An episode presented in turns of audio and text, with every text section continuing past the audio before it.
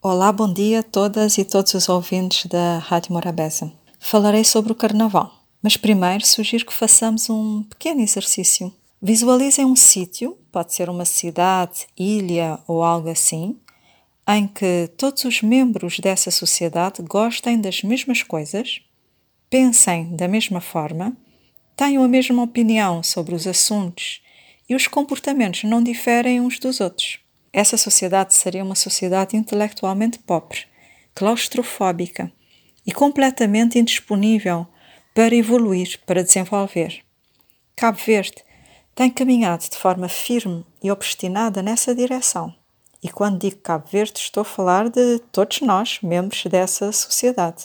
Toda a gente tem de gostar das mesmas coisas, ter as mesmas opiniões e aderir aos mesmos comportamentos e formas de viver uh, os eventos sociais.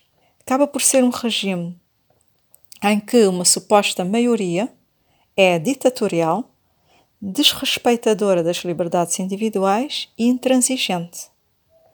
Andamos ainda numa fase tão primitiva de entendimento das coisas e das relações sociais que sentimos-nos ameaçados e nutrimos uma automática antipatia por todo aquele que tem uma opinião diferente da nossa, que possui outras preferências e gostos.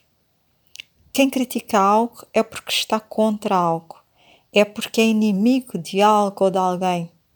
Tanto extremismo, intolerância, despotismo, arrogância.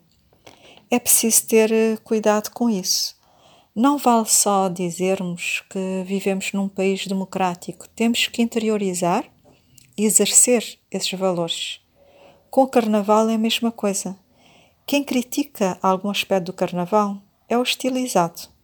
Quem assume não gostar do carnaval não é gente. Quem gosta não pode criticar e nem emitir uma opinião diferente da suposta maioria. Eu digo suposta maioria porque no fundo mal sabemos ou conhecemos uh, o número de pessoas que não gostam do carnaval. Porquê? Porque não há liberdade para o fazer. Ninguém quer ser visto como um esquisitinho, como uma pessoa estranha. A maioria que manda é lembrar que a maioria nem sempre pensou como deve ser ou tomou as melhores decisões.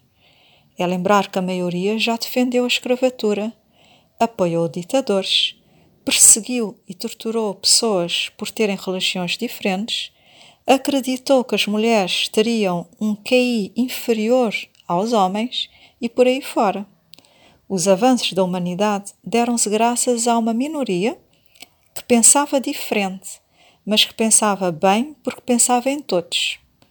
O Carnaval é uma festa popular que ainda bem que existe porque com a sua beleza, fantasia, cor, brilho, imaginação, tem uma função de catarse social.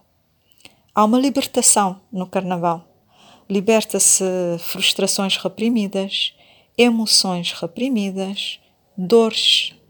E em contexto como o nosso, em que existe repressão a todos os níveis em várias dimensões, o Carnaval é libertador.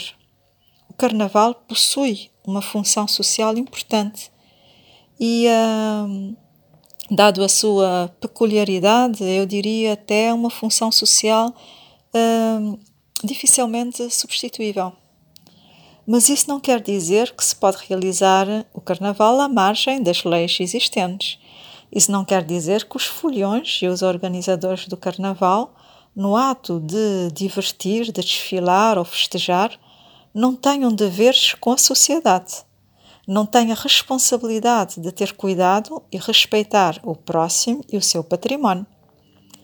Independentemente da importância de determinados eventos para a economia, para a cultura e até para a saúde mental das pessoas, esses eventos nunca podem rivalizar, colidir com valores, normas sociais e com a ordem pública. E é isso que precisa ser deixado muito claro para governos, câmaras municipais, organizadores dos eventos, foliões, enfim, todos os envolvidos. Não é a mensagem retorcida que depois de passar sabe morrer cá nada. O carnaval, a forma como o planeamos, É invasivo e perturbador porque não pensa no bem-estar de todos.